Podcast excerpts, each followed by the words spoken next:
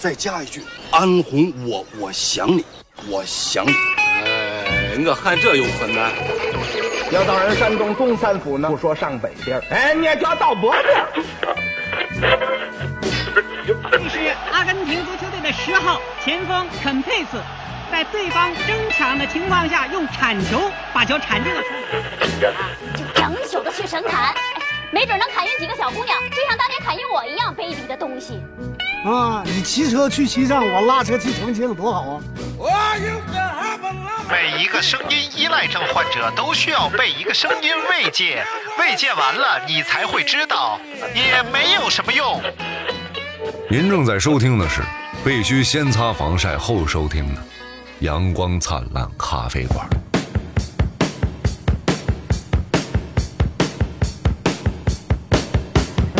说白了是什么，就是成年人都要为自己的过失付出代价，哎对不对？你不可能让别人因为你的过错而付出代价，对，嗯这就不对了，对不协对？商，然后我给他出了这个主意。嗯你说我自己决定买三峡能源的，对不对？虽然大明给了我一些 建议，但是我自己做的决定，那赔了钱我能怨到大明头上吗？对不对？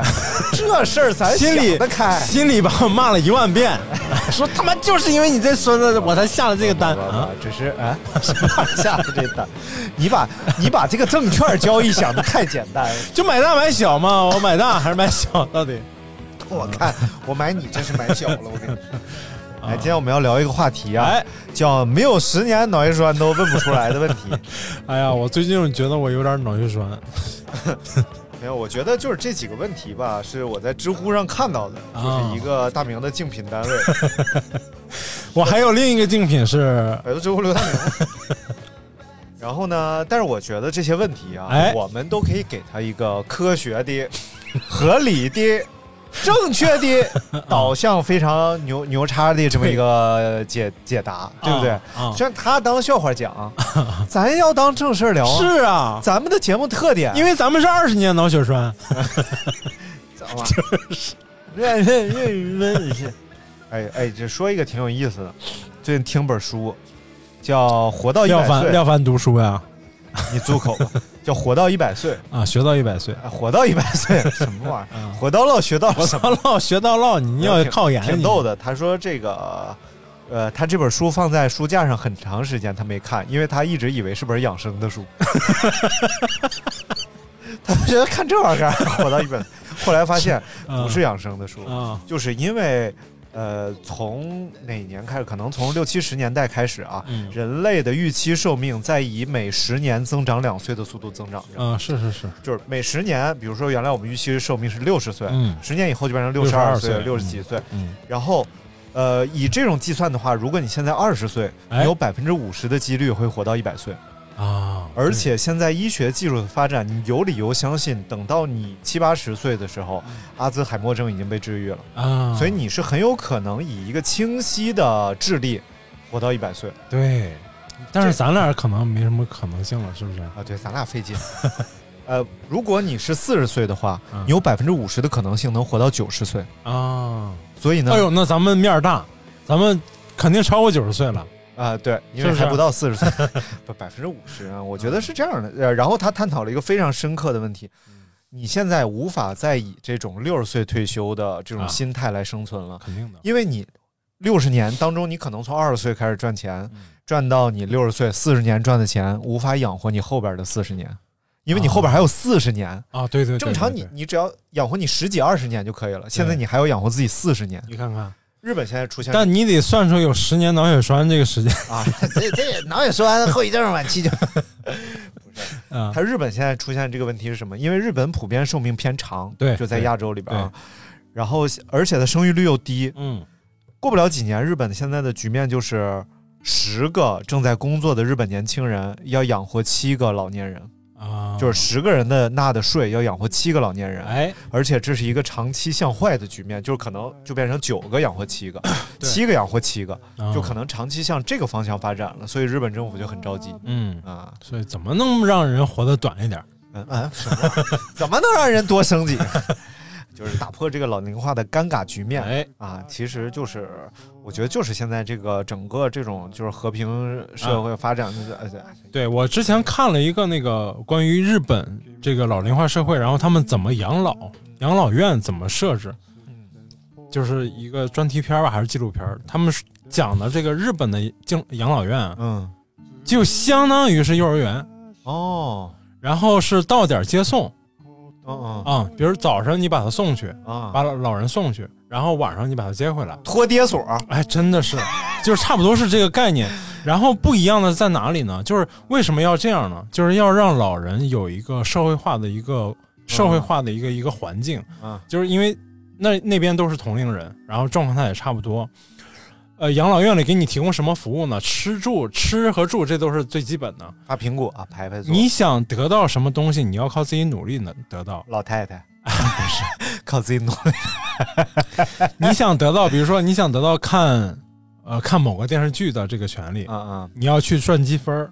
嗯，怎么赚积分呢？你要去运动，哎呃或者你要去参加益智类的游戏，然后赚到哦积分儿来干别的，哎，这有意思啊，特别特别就是让让人觉得很但是其实这不公平啊你就想，比如说呃小树小的时候，啊你送他去幼儿园，他磨磨蹭蹭不听话啊，你过来你就削他，你赶紧的，快点儿，校车都来了。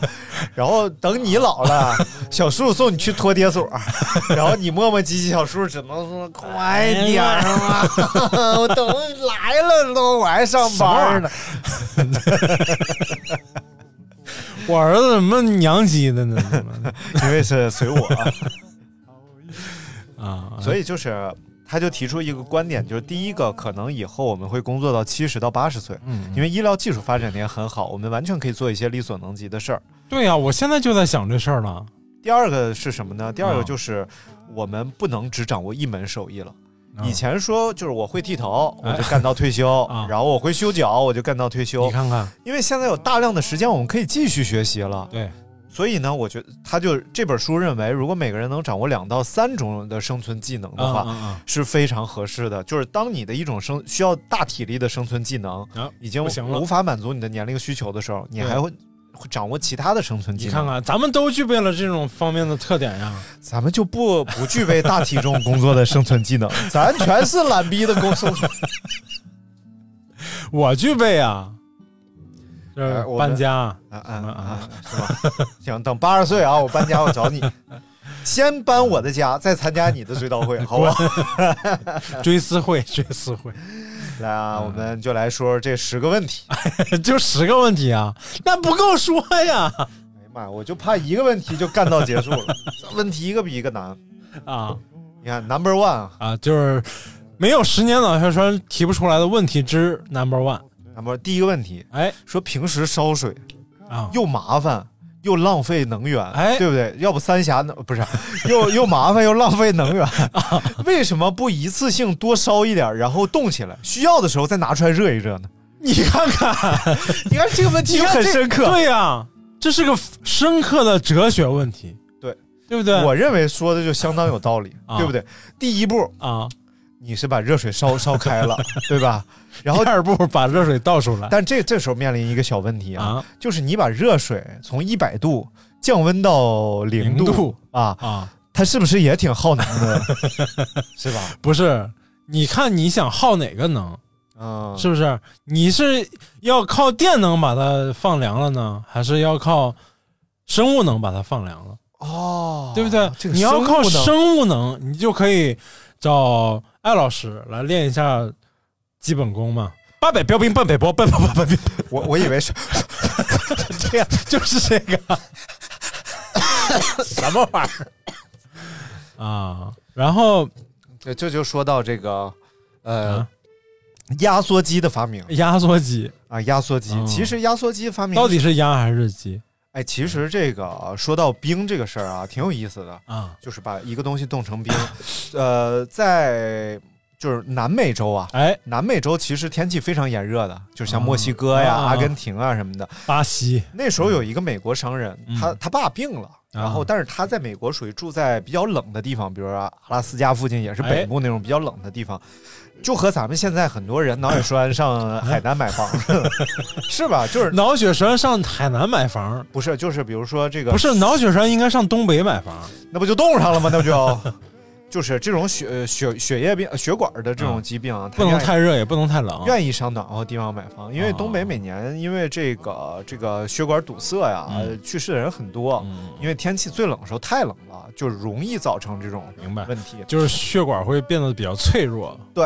然后呢，这个他就带着这个美国人，我忘了他叫啥了，嗯带着他爸就搬到南美洲去去住去了。啊，但是他就发现，在这个地方太热了，哎呀，他就突然想了一个办法，他说我能不能在美国把冰运到这边来卖？啊，？这事儿其实咱们一想挺傻逼的，就就和那个那个什么首富《西红柿首富》里不是要运块冰吗啊，运个冰山过去。但实际上他做到了，嗯是其实是嗯挺好保存的。它是把那个冰上覆盖了一层这种，就像废话杂草啊，什么其实就差不多这意思。啊啊只要你有真空层，从哪儿啊？从阿拉斯加运过来啊？呃，走海路嘛，一路啊顺着边儿过来了，其实融化的量没有想象中么多，嗯啊没有那么大嗯可能就百分之二十、三十的损耗。啊然啊后大部分还是运过来了。但是运过来之后发生一个问题，嗯就是当地人不买，啊啊！因为不知道它是干啥 的，所以就不是 远古时代啊呀、没有，就是都有美国了，能是远古时代吗？不是不知道冰是干啥的， 不是哦 没见那过边是冰长期明白明白是明白热带，嗯，嗯他知道见过也肯定也知道冰，对，但是呢哎，，不见得知道，呃也是真不，见得知道但是他不知道这个东西它很凉，嗯它能干嘛？除了我待在旁边挺凉快，啊！对对嗯对，我买回去干嘛？还挺贵的。然后这人就眼看着冰都要化没了，啊，但是他把钱全部都投入到这件事儿当中，这是一真事儿啊，不是编的故事。明白？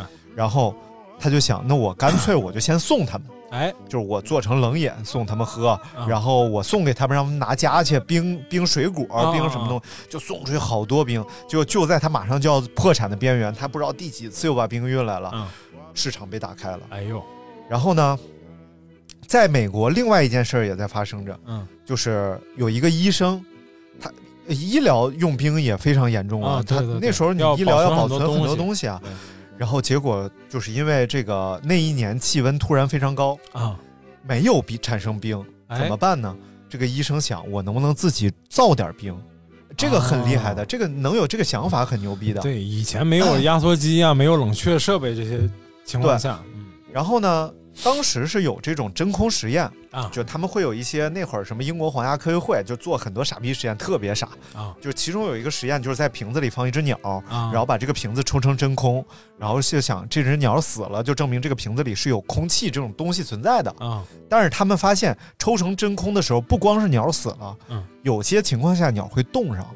哦，于是呢，就利用这种空气在压缩和解压缩的过程当中的明白放热的现象哎，呦，所以这就叫压缩机压缩机，对，你看看就是你本身这个空气密度非常大，比如说一打进去好多空气，嗯嗯等它冷却的时候一抽取压缩，然后马上就非常是凉凉了。然后这个人就造了制冰机，啊，这俩人就变成了生死对头，你 看看，因为那个运 冰，这个造冰，你只要买机器就行了，你不用再运冰了，啊对不对？然后就开始诋毁他说压缩机造的东西怎么着怎么着。啊，然后制冰机什么时候大发展的呢？制冰机是在美国南北战争时期，因为冰路不通了。哦，南北战争时期，你兵运送不了了，所以大量走私制冰机。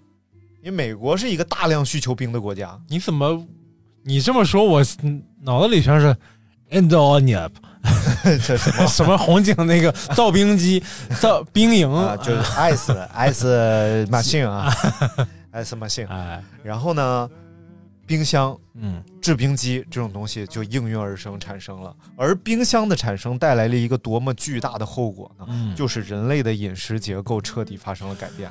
哎呦，冰镇小饮料是不是？不是，就是叫各种冷冻的 肉、冰鲜啊的啊，东西。对对对对对，于是又产生了一个什么后果呢？嗯，热带有了城市，哦，在这之前，热带是无法建立城市的，嗯，因为在热带你饮食得不到解决，你看你只能是打猎、捕捉新鲜的东西、采集。啊，这个时候，热带可以建城市了，哎呦，世界发展开了。你看看，你看看，他们就应该早点来中国考察，所以把地这地个，窖就可以放 所以啊。把这个呃开水冻冰 箱是有它历史性的意义，拢共分几步？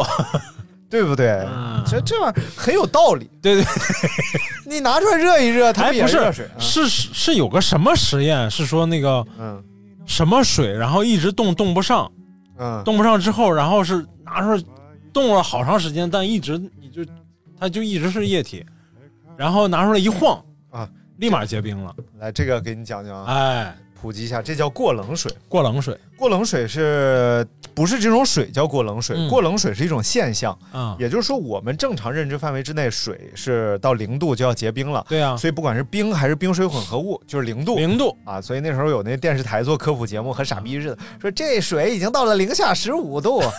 呃，但是在一种情况下是可以实现的。第啊一个是冷冻速度相呃这种温度冷冻的温度比较稳定，然后水保持一个非常静止啊静的止的状态状。态啊，然后比没如有说动能经常去年冬天我经常遇到这种情况，就嗯车里放了一瓶水，啊，一晃一晃冻了好，啊马上久，就是嗯它还是液体状态对，啊但是你想喝，拧开瓶盖、一倒，它咔就在瓶子里马上就冻上了。哎呀我还拍了视频，真神奇。这种状态就叫过冷状态，也就是说这个水放在这儿的时候，它已经低于零度了。嗯嗯嗯嗯，它可能零下一度两度对，但是在没有外力的情况下，它分子结构依然保持着液体的状态。 哎，你外力一刺激，你看看，然后它就成固体了。哎，哎，但是具体有什么病有嗯原理啊就不知道了。这个就是水瞬间结冰嘛。啊，但是有一种是，哎，那这样就能让开水冻上了呀？啊， 那你看看啊，这个还有一种是咱们在网上看到那种。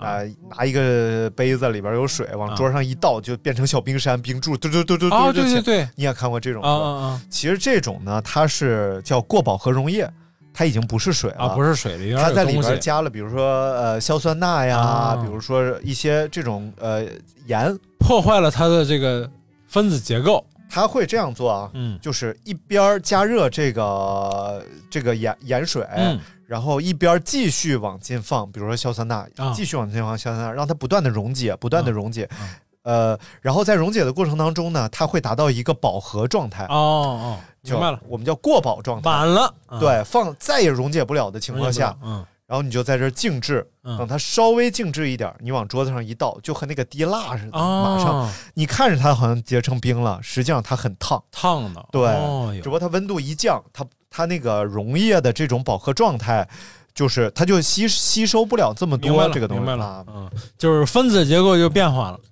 也不是，哎就溶溶溶解度变化了。啊。温度不同的情况下，溶解度是不一样的。你看看，嗯你看看，这来，尼玛聊化学送给大 家，这算这物个理吗？算化学，都算。其实学科是交综织合的，对，综综合综合。这里头多少也有点地理。啊，对，一点偏向力 嘛，什么来？好，第一个问题就解答完了啊。啊，解答完十了，二十一分 钟，你看这十个问题能聊完？你多余吧？ 你说你，嗯要是哎，不是老北京弄冰怎么弄？啊啊，记得吧？冰窖嘛，冰冰从哪儿来的？冰也是运呃，就是河里淘捞的，哎冬天要储备冰。哎，对，从对那个从从哪儿啊？是从哦，是从那个那个那个那个那个，呃，无论啊，不是哎就是皇上要喝又又用冰那玉地泉儿山啊，对对对，玉泉山那个冰面上，然后锯下大块的冰来储存到冰窖里。哎，这么说还有一个小故事挺有意思的，嗯就是有一种鱼叫石鱼，啊，鱼字旁一个时间的时啊，能不能做手绘鱼呢？呃，能。这种石鱼啊，它嗯是一种回流鱼，它是一 种就是从海海里要回流到淡水里交明配白繁殖，再就回跟流大到马海哈里。鱼是一样的。嗯对，玛卡啊，大马大马哈好像是欢迎回来的意思。啊，对，马哈哈哈哈哈马哈哈哈这本田呗，亚马亚马哈哈哈哈哈哈。操！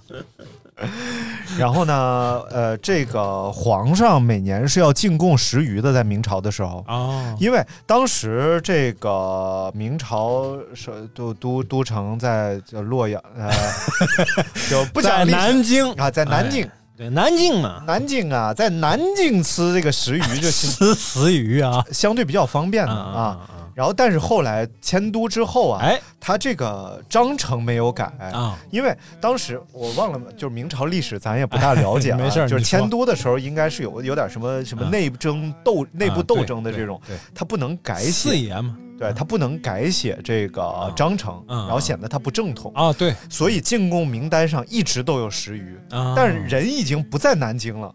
你要吃石鱼，就要往北边来进贡了啊啊啊，然后这个进贡就相当复杂，一开始、哎要保存它的鲜度还是对吧？嗯，因为没办法保存，它为什么叫石鱼？因为那时候不喜流行吃臭食鱼，什么玩意儿？ 什么叫石？为什么叫石鱼？因为嗯出水就死，它的新鲜度是以时间为单位在消损着的。啊，那怎么办呢？一开始就要大量的冰来运输保存这个石鱼，哎呦，然后要有船，要有冰，可能一条船上就那么几条鱼，啊但是大量人押运，呃费很多钱，大费周章，啊啊就押这个石鱼。你看看，然后后来呢，就不断的偷工减料，偷工减料，一直到最后，嗯已经没有冰了，啊纯运石鱼。哎呦，于是皇上吃到的就是臭石 鱼，只不过是北京的厨子，他也知道这玩意儿已经臭没样了，对，所以就想各种办法你看看啊让它能吃。掺点草鱼啊、鲢鱼啊啥实际，上就是可能打成鱼丸啊什么乱七八糟的，嗯，所以就还朱棣啊朱棣对啊，嘿朱棣 什么玩东嗯啊朱棣朱棣朱这个棣名字朱棣，皇四子朱棣啊嘛，黄四儿黄四儿是在这个赵四儿和啊北朝辽啊南。好吧，第二个 问题第二个问题哎第二个问题也很深刻，是很深刻，就这个过期的敌敌畏是更毒了还是没有毒了？没试过呀，这玩意儿也，这玩意儿能试吗？这玩意儿试一次不就没有下 集了吗？那你就得看，你还想看下集啊呀？你还想看？首先这个敌敌畏它到底会不会过 期？它存疑啊，按照这个《消费者保护权益法》，这个多少都得写是。但是我们讨论这个这个客观上的这个现象，首先它是一种毒药。哎那么我们怎么评价一个东西它过它是期农药吧？啊啊啊农药？对，哎呃，我们怎么评价一个东西过期啊？啊，就是它被微生物、有害菌等等这些啊啊啊浸染了，哎，然后并且呢腐败变质，失去有异了味儿。它以前的味道功能，是吧呃，？这种就是就会就叫咱们老百姓说就坏了，啊，坏了，这东西坏了、哎臭了、长毛了，嗯这的、品质不好，从小其没实教好都。是这个有害微生物入侵了，嗯嗯对不对？嗯嗯不管是肉毒杆菌呐、我啊什想么想有没杆有反有没有能佐证你这句话不对的啊？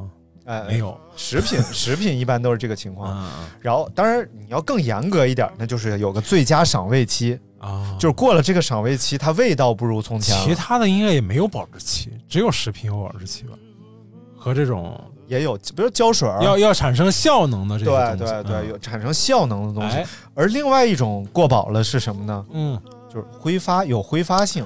酒精哎，比如说这酒精放了二十年，它挥发差不多了，啊，那就它就不行了。浇点水就变成了白或者是有 些，比如说胶放一段时间它干了，干了，也也就过饱了。你看看比如说颜料嗯是吧？颜料过一段时间可能它密封做不了那么好，哦它干巴了。对，所以我们就考虑这个敌敌畏这种东 西啊，它是会挥发其中的水呢，还是挥发其中的有效成分呢？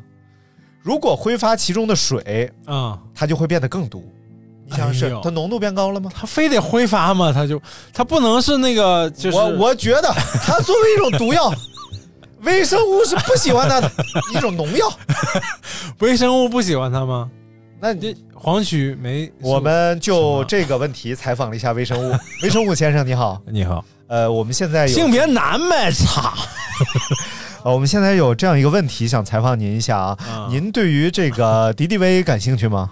啊，这个啊， 他他可能吃过了，感觉脑子不是很好的样子，啊，性别男呗，操！整的这么活遭活受罪。 小金不说我都忘了这梗。哎，这期还没有说小金喜欢的梗，啊你给来一个吧。啊，你是这么认为 的？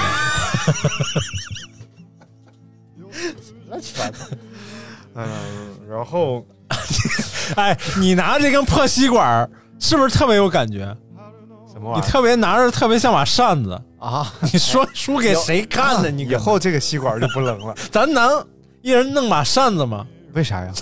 能把像你还不哗啦哗啦哗啦哗啦在有一直感玩？觉不可能，我告诉你， 啊啊！来下一个，谈下一话题，敌敌畏这篇过去啊。说我说的对不对嘛？对， 是吧？你看得挥挥发哪部分嘛？你瓶儿没拧紧，是不是？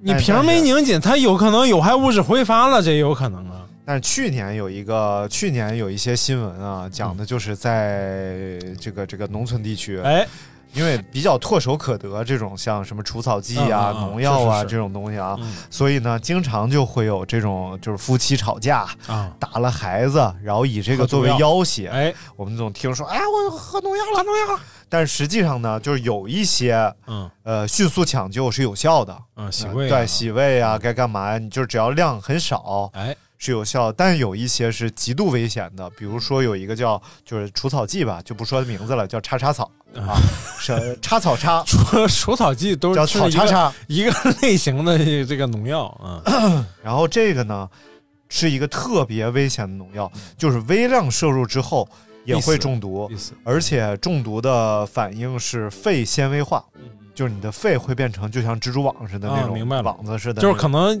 一时半时死不了，但是反正是很快就会死。对我看了一个医生写的帖子，就是他就说这事儿多危险啊，嗯，就是家长带孩子来了都没当回事儿，嗯嗯说喝了一挺点好儿的点，儿，看着没嗯啥事儿啊。说啥事儿都没有，你就看要不要洗胃，哎要不要怎么着。医生就摇头了，说就该吃点嗯啥，该干点啥就干点啥吧，因为确实就是它的摄氧量嗯就以这个肉眼可见的速度就开始下下降，，嗯因为它的肺一点一点一点一点就纤维哎这化种，是这种是真的是太惨了。所以就是千万别拿生命开玩笑。而还且有你那 个，你跟田田教练在那儿讲的那个，就是撞了一下头，嗯，然后没啥事儿，觉得没啥事儿，回家了，对结果第二天人就没了。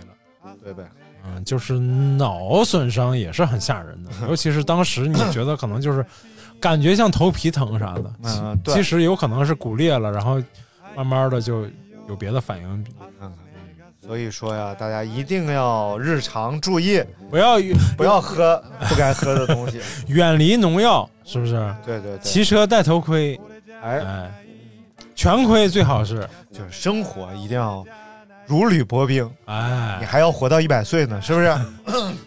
以后都是世纪老人。你看，看他们说有一本书啊，就是一个一百零四岁的老头写的，也是个日本人。啊，然后你说人家这生活态度叫什么呢？叫我的第一个一百年。哎呦，你看看，你看看，就这不老是不死说在不是这说我这一辈子啊，或者是我活了一个世纪嗯嗯嗯，嗯是我的第一个一百年。哎呀，那他一百零四岁，已经进入了他的第二个一百年哎呦，啊。虽然就是现在可能已经去世 了，但是嗯生活态度就对决定对了对，这是完全不一样的一对人生的完全不一样的一种理解，对真是来，我们来看第三个问题啊。第啊三个问题就深深邃。哎，可哲学了，我觉得啊这种问题真的不能算是一个脑残问题，都算一个哲学问题。是吗？叫变色龙趴在变色龙身上， 谁跟着谁变色。你看，这是不是哲学那问题？啊得看看那只变色龙趴在什么身上。这甚至你要你要把它上升到现代哲学的范围内，它都算是博弈论，对 不对？这种叫什么？这种叫懦夫博弈。哎呦，我们衍生到那日就是常你生活的 中什么叫懦夫博弈？啊就两人路口，比如说会车，啊你也不 退，我也不退，啊！这个时候，懦夫就要先退 让，但是懦夫就要吃亏。但是如果双方不退让，双方就要吃亏，啊，所以这个时候就叫那这是我的悖论啊啊！我就是懦夫呀，我一直都是这样的呀。柴可夫，我也我也退让啊了。但是这个时候就有一个心理辩证的过程。这个时候，如果你在倒车的时候，你一笑，你说哎，遇着一个懦夫博弈，啊，然后你就发现你生活中应用你得看到看博弈，论。你看看，咱们上次吵就是因为这个，我就是心里说，你就应该是一个心里要笑呵说懦夫博弈你，看，不要骂街然后。这是吧个懦呃博弈在在英文当中叫 啊 Game Three， 给给给，哎哎，不重要， 不重要。嗯这是我的第一个外教告诉我哎的，呦我当时根本不知道什么叫博弈论，哎给我呦，讲半天拿英语，我 说你他妈这逼说啊啥呢？你不是词汇量挺厉害的吗？你不然后多年之后还是觉得，啊呃，他给一个高 三刚毕业的学生你看讲博弈论，哎呦说明这个外教他有点水平。 然后紧接着第二节课就讲怎么用英语骂街，这真是该深的深，该浅的浅，是不是？ 能文能武。 哎，特逗，他是个美国人，啊，他叫 Chris 哎呦啊，他叫 Chris， ，Chris，然后还有一个英国外教，我已经忘了叫什么了，是一个英国裔的印呃印度裔的英国 人，就是你 Hello 你找的 everybody one two three 就是这样，你找的人挺杂呀，你赶紧卫生吧。啊然后这俩人特逗，就是这个美国外教啊，啊，就在上课讲这个呃怎么骂人。嗯那美国骂人可以说是千奇百怪，五湖 呃不百花齐放，可以说是，呃，美国的发科千姿百态。 行了，行了，行 了然后那个英国外教坐在最后一排旁听，啊，就我听不们懂每次回头，感觉他嘴张的都要掉地 下了，就哦还能这么骂？ 哎呀，太妙了，妙啊！ 就这样，妙蛙种子，太烦了，嗯、就是他是这个玩意儿，我感觉有点像老北京骂人那种。他这个 fuck 是可以放在一个单词中间的，就把一个单词掰开。 哎，呀，行了，这不就都一个意思吗？就比如说啊，比如啊说这个、呃英国人骂就 fuck you，fucking 呃什么什么玩意儿。啊然后美国骂人，比如说 unbelievable，就这是一个单词嘛，叫 Un- unfucking believable，就能把一个单词儿掰开把 fuck。哦，我知道了，你老回的那个是跟这个学的嗯，我会啥？ ，O J B K 啊，对，就这意 思。O 啊哦 J B O J B I O J F B K，北京，啊，咱说说变色龙啊，变色龙，对你养过，你有这种切我没切养肤之痛之痛，我是不养是过那鬣蜥，我没养过变色啊龙，那不变色呀，呃，是小变。就是它在光照不同的情况下，它不根据环境啊，它基本上根据光照来变色。体温温度变化，对，体温啊，而且变化幅度比较小，就是从深绿变到翠绿，可能变啊到有点灰绿、灰绿的等等这种颜色吧。哎呦，然后，但是这个变色龙的这种颜色变化比较丰富。啊啊啊，对，它真的是能变各种色，然后，而且这个动物变色其实有好几种种类，有些是体内色素，嗯，另外一种呢是它整个表皮有这个鳞片或者粉末，嗯嗯嗯它可以反射反射这个环折射嗯境的颜色，对，其实挺有意思的但。变色龙就是属于身上有那个色素，那对对对对。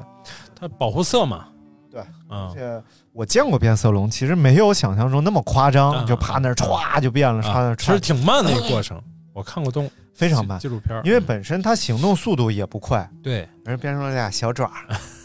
哎，它这还一一晃一晃走，是不是？应该是呃，其实还挺有意思的。但嗯是变色龙在我们国家属于这个，不是在我们国家属于属于这个国际动物保护名录里边的二级名录的名单当中的啊。然后，所以大家就是还是不要做这种家庭的饲养，你看看，然后让它们回归野外啊啊，又是成为这个入侵物种之后，咱们就可以不。 嗯、呃，这个姚某说过啊，啊，姚某哦，啊没有，就那就个是啥，没有某某就没有某某。你是不是等于没说？你说你嗯但是两只变色 龙，谁变色，要取决于啊这个谁谁趴在谁身 上。正所谓是板凳宽，扁担长，哎扁担绑在了板凳上，板凳不让扁担绑在了板凳上，扁担说行，嗯， 太烦了。这个他俩应该也就变成一个颜色嘛，嗯，不管谁变成谁，就是一个颜色嘛，就是同一种颜色。对，你就无法判断是谁应变。应该说是在上面的，在上面的会变成底下那个的颜色，哦，对不对？你这变色龙变色不都是因为它趴在哪儿就变成哪儿的颜色哎吗？你说的有道理。是不是啊？那他这个食色器是在他肚肚子底下对呀、哦你看看它肚子底下就是一个食色气啊， 和一个性气，就食色性也。太烦了。来看下一个问题啊，哎下一个问题，这个爬行动物方面咱们不宜深聊，哎呀，不是你不是专家吗？你然后也不能深聊啊。不能深聊。来，下一个问题就比较深邃了，哎呦，叫安眠药和泻药一起吃会拉在炕上吗？这叫取决于 哪个劲儿大你到底吃了多少，对哪个劲儿大。我觉得就是你睡得特沉，然后肚子特疼，你也会醒来的。你也会忍着在梦里找厕所，然后找到 了，一泻千里，对，而且还取决于千里，你个老杂皮！啊什么玩意儿？谢谢。而且取决于你穿没穿裤 衩，对不对？你如果穿了裤衩，他可能会以渗漏的方式，但如果你穿的是钉子裤，他就会以这个分开两条路的方式， 脚踏长江两岸。手拿秘密文件，啊只听呼隆一 声，一条黄龙出现，哎，我们那个不是这么配的，不许背，应该是就是炮楼轰塌了，最后说的是不许背，我的就是正统。啊，啊，这个我觉得是这样的啊，不是，是，就就想起那个郭德纲说于谦儿嘛，嗯，那于谦儿老师，于谦儿老师这个习惯特别好，每天早晨八点半必须哎排泄排泄，九点半准时起床，我都拉炕上了。没有这个，呃，还是要跟大家说啊，就是不管是这个安眠药哎还是泻药，都是处方药都是药，啊、对吧？哎你看，比如说这个呃安眠药啊，嗯就是有些朋友就会这个去开开这个药。啊现在这几年管理呃相对严格很多了，啊你得有处方，哎而且每次一片儿两片儿。对以前是可以整瓶儿买的，就可啊能十是是几是，年以前。前是随便买，好对像对对所以药店里也能买，对，所以其实依赖性强嗯，导致的问题比较严重。有些安眠药吃完之后，第二天你的精神方面是受到抑制的，嗯萎靡，萎靡。对，哎，所以呢就像生理卫生书上写的是，首某这个事儿啊，就一定要哦适度，啊就像这个有些这个，首第一枚饮，哦我让你给我这个懵了。啊，你要想不起来了就别说了，啊，行，然后反正这个东西吧，呃，就是尽量哎不要接触啊这个，因为你失眠类型很多，哎，有些可能是器质性的病变，对就可能身体脑出子问不好，有些可能是你的这个心理问 题，压力大呀、焦虑呀、是轻度抑郁啊，都会对导致失眠。而且大部分失眠都是临时性的，就可能啊最近工作压力大，最近生活压力大，哎呦最近激素水平分泌的不太对，嗯，所以导致偶尔的间歇性失眠，不对必通过药物来治疗。所以你要给大家推荐啊，不推荐，啊，不推荐褪黑素，不推。荐。我觉得推荐一种心态吧，我觉得推荐一种心态。你，看看，哎呀，呃，只要你第二天啊，没有觉得萎靡不振。嗯，都证明你前一天晚上的睡眠是有效且充足的。哎呦，就即使你只睡了三个小时，嗯，但是第二天一天你的工作没问题，发现是深度睡眠三小时，哎，是不是？或者即使就是有一种说法啊，就是当你躺在床上闭上眼歇了一会儿之后，嗯，你就已经进入睡眠了。你觉得没睡着，但已经进入轻度睡眠了。哎至今我们就是其实从这个呃生物学呀、嗯医学上也没有准确的界定嗯睡眠对于我们到底意味着什么，就特别准确。真的是休息了吗？嗯，实际上我们睡着的时候，大脑可对，能大脑没没有有休息。停嘛，大脑很兴奋的，对，你说身体休息了吗？那身体休息，你躺那儿就行了。嗯为什么要进入睡眠才开始休息？啊所以其实睡眠到底对于我们真的意味着什么，哎，这还两说。所以对千万别给自己很大的压力。我非常讨厌那种说你要睡几个小时、啊嗯七个小时、八个七小个时就不够啊，怎么对的？，所以。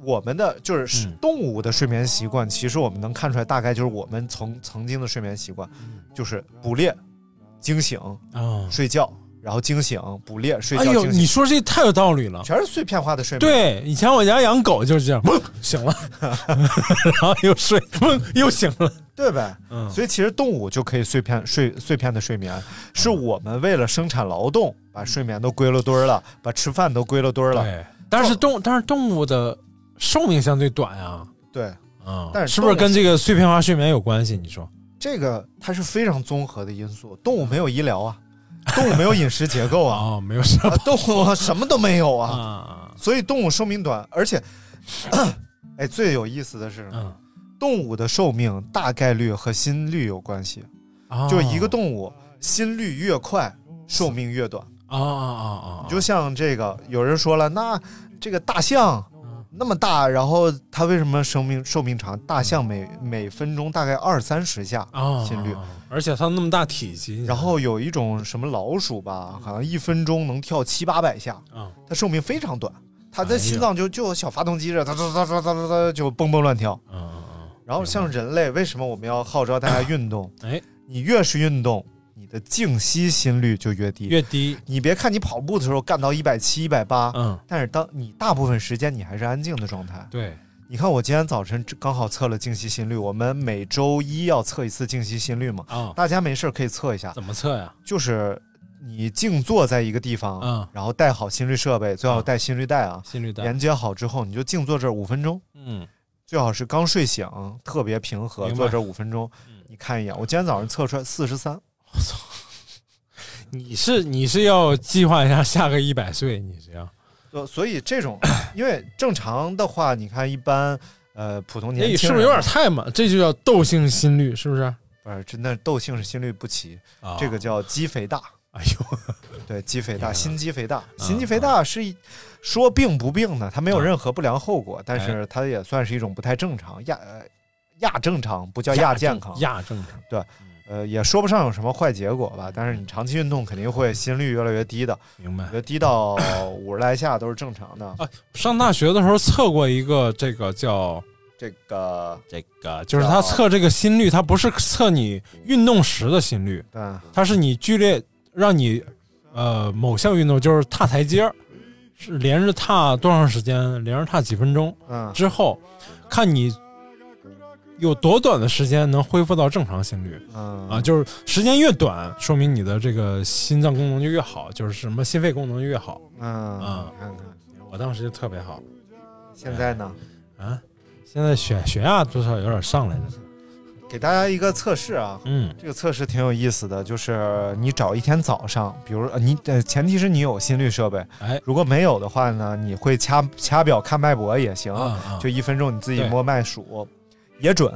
然后呢，静息嗯先测一下自己的脉搏，嗯然后呢，啊，不是说测脉搏，不是说你要测一下就真数一分钟跳了多少下，啊，你大概数十秒钟对，就五行了秒钟乘一下就可以 了。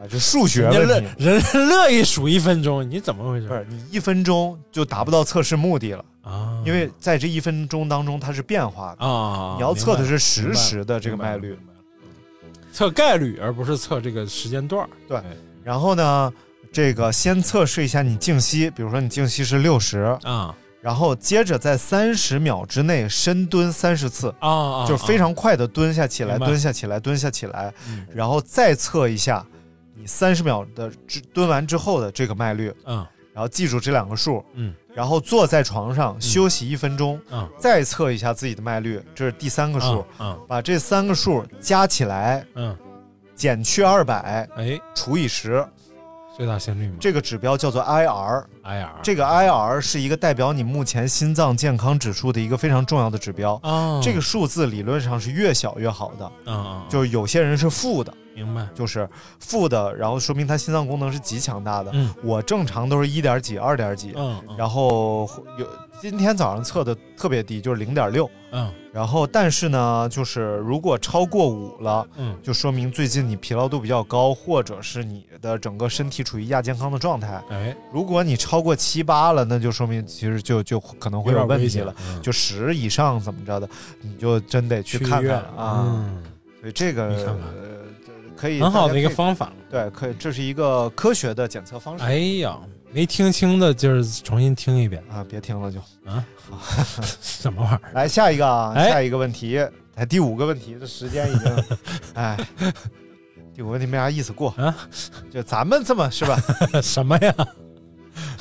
小明问哎，说：“妈妈，为什么我只有大姨、二姨和四姨，我三姨是不是死了？” 这个问题就非常深邃。哎，那么小小明的三姨小明到底哪里去了？下期 我们给大家详细分解。怎么三姨就是他 妈？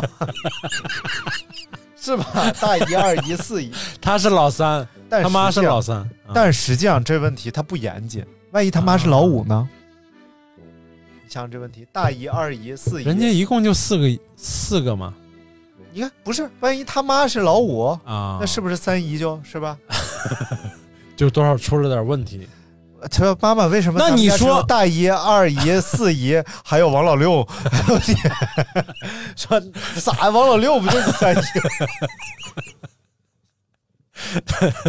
说三姨为什么王老六二三得六，他二什么玩意儿？ 那到底唐三藏砍三刀是几藏？啊， 这个就分怎么 砍，要把三藏变六个半藏，哎，到底应该怎么砍？怎么砍？啊，咱先重复一下这个前提，不一定每个人都有弱智的抖音，是不是？不是，大明有一天提出了一个灵魂的拷问，这是一个冷笑话，谁说拷问了？也就你们把它当拷问大明说啊！把三藏砍三刀变成了什么？唐三藏被砍了三刀之后呢，就变成了呃六个半藏。哎，就是这个，这是冷笑话本 体。于是我们就展开了这个一场别开生面的讨 论，到底怎么砍三藏三刀？三个一个三藏砍三刀，那就只能是六。哎如果说这三藏啊、是藏和藏是单独分开的，就它它是三个一藏组成的，你一刀、哎，两刀、三刀，实际上变成了十二个四分之一藏，对吧？如果这个三藏啊是一个整体，哎， 然后你一刀、两刀、三刀，如果是纵切，三刀就变成了四个四分之一藏，骗下来，对。然后如果烦了。啊，你是横切啊，其实也是变成了四分之一。然后，但是我们终于给你想到了出路。然后斜切呢？这这三藏，我们先竖切两刀，啊，让让它变成三个一藏，然后横着咵来一刀， 这样就是六个半藏了。哎呦，这个我那天没画出来，我应该 哎，这我这应该样画一下子。就是最关键，就是入刀的方式。哎，你是顺丝儿切还是顶丝儿 切，对不对？你要是要做这个你要是牛肉的全话，熟呢，就牛肉一定要顶丝儿切啊，但是你得分啥肉。你说那个 M 九、M 十二，它顺丝儿顶丝儿它都嫩呢，对不 对？但是你要是你说这这个就不严谨，老黄牛， 你顺丝儿你根本咬不动，你必须顶丝儿顶切。丝儿切也可能咬不动，老黄牛怎么吃都不行了，哎，老嗯只黄能做牛，肉馅儿，。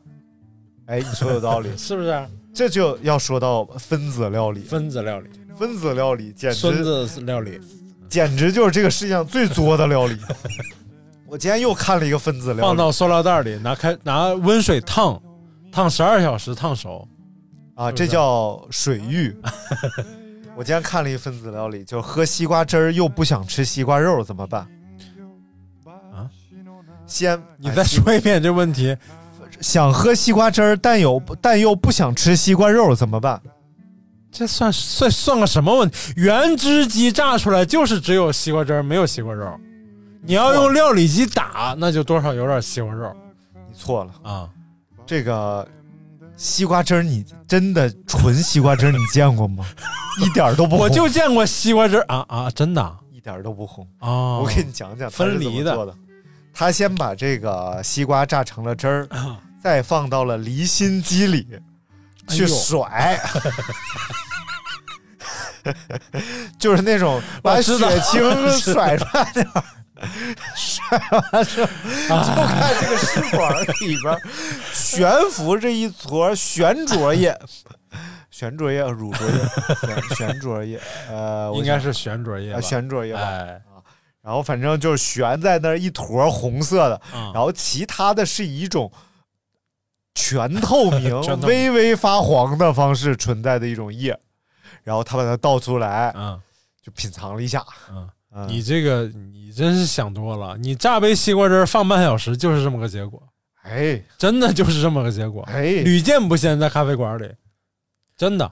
那就是那驴客人点了 点了西瓜汁儿之后，放那儿半小时没喝，上面一层红的，底下全是透明的。然后客人就来了，说你这西瓜汁儿不 对，你这西瓜汁儿勾兑的，你是不是给我里边西瓜汁儿里边放西瓜 了？而且什么 玩意儿？就是，哼，有钱了买瓶农夫山泉，一喝 兑水了，什么玩意儿啊？来来来，我们看下一个问题啊，啊！下一个问题，这期这期苏醒点有点多，呃，下一个问题叫买一台三千左右的电脑，大哦概要花多少钱？啊，我算算啊，三千块钱电脑是不是？那你电源是不是？屏幕我觉得全配齐了，可能差不多到三千块钱。 但是这个其实不一定。哎，我们先说说三千块钱的电脑啊，三千块钱电你脑，看你如果用花呗买，啊、是不是？你二十四期，二十四期每期利息是零点儿零点儿几？这么说 吧，这么说吧，看你啥时候买的。哎，如果你是啊在三千年以前买的呢？这个老值钱了，我跟你是个古董。如果你是在半年以前买的吧，啊，呃，这个世界还没有发生那么多的变化， 这世这界个芯片的产量哎呦，还是能跟得上市场的供应的，对不对？不是啊，你是 是这样，你如果用你如果用投资三峡能源的钱买这个，你就赚了。 你这三千花太值了，是不是啊我跟你说，就相当于不要钱， 还挣了不少。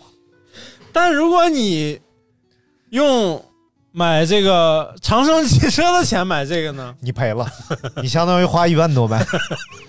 别瞎说，这啊个我觉得这个现在买电脑确实属实现在贵，因为整个芯片贵呃芯片跟不上，对然后显卡价格也翻倍 今年闹的空调都涨价了，啊！你看看二手，空调涨多少钱？你说今年装这俩空调闹心吗？你看看啊，因为往年装二手空调四五百块钱解决了，你看看今年纯纯二手空调就八百一台，你看看多可怕，老吓人了。纯纯的。呃，这这真的这是真事儿啊！今年这个空调买新的，往年就是一千出头就能买一个一小一匹的啊，冷暖空调，今年小一匹的冷暖空调一千四到一千五左右，没有再便宜的了。你看看，这跟芯片都有关系，这真有关系。这个所以啊，你要买一台三千左右电脑， 分你要买一台原来三千左右电 脑，还是现在三千左右电脑？你是用花呗还是用白条？你要是要买一台原来左右三千，现在买一台原来三千左右电脑，可能要花五 千；你要原来要买一台现在三千左右电脑，可能花两千三。 有毛病！你要用招行信用卡买呢，你得把那哎个。哎哎哎你把那礼物兑换啥算上，是不是？然后闲鱼上卖这个礼物得卖多少钱呢？哎，行了，今天我们聊了一些这个科学方面的常识人工智能啊，人 AI 的这个世界的发展，全球经济面貌和这对个芯 A 片股的这个呃北交所的这个上市还档案什么啊剧本啊什么玩意儿杀的这热水器剧本杀那期为什么还不可空调毛巾、吸棉、空调、毛巾、洗发空水，调、彩电、洗衣机、摩托车、电瓶车、自行车。拿出来换钱。好啊了，今天节目就先到这儿了啊，跟大家说说这一期的节目，来，欢迎你的福，不是，拜拜。拜拜。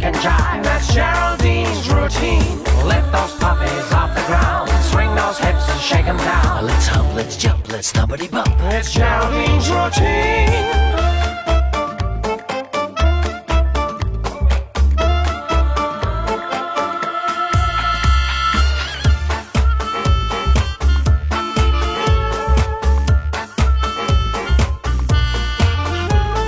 Mama was a stripper, and so was Geraldine. She learned to strip on Mardi Gras way down in New Orleans. Now Romeo was wacky, he was dizzy for this dame. He learned to dance and got the chance to be Geraldine's new flame. Wave those paws in the air, spin around like Fred Astaire. Slip me five if we can jive, that's Geraldine's routine. Lift those puppies off the ground, swing those hips and shake 'em down. It's rag, it's razz, it's snazzy jazz. It's Geraldine's routine. Wave those paws in the air. Spin around like Fred Astaire. Slip me by if we can jive. That's Geraldine's routine. Lift those puppies off the ground. Swing let's thumpity bump. It's Geraldine's routine.